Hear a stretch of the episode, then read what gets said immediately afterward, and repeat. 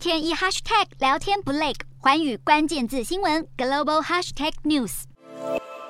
根据知情人士指出，缅甸军政府自从政变以来，为了要维护国内和平，在多个城市实施新的摄影监控计划，架设了多部由中国制造、具有人脸辨识功能的监控摄影系统。好，目前已知至少有五个城市已经安装实施。好，虽然人脸辨识软体有许多争议，但还是常被使用来遏制犯犯罪。像是美国就常将这种技术用来执法，而在中国的城。人士使用的系统就会使用人工智慧，将人的即时影像和影像资料库来进行比对。因此，缅甸反军政府人士和人权团体就非常担心，这项监控计划将会被用来镇压民主活动人士和反抗团体，让缅甸的民主荡然无存。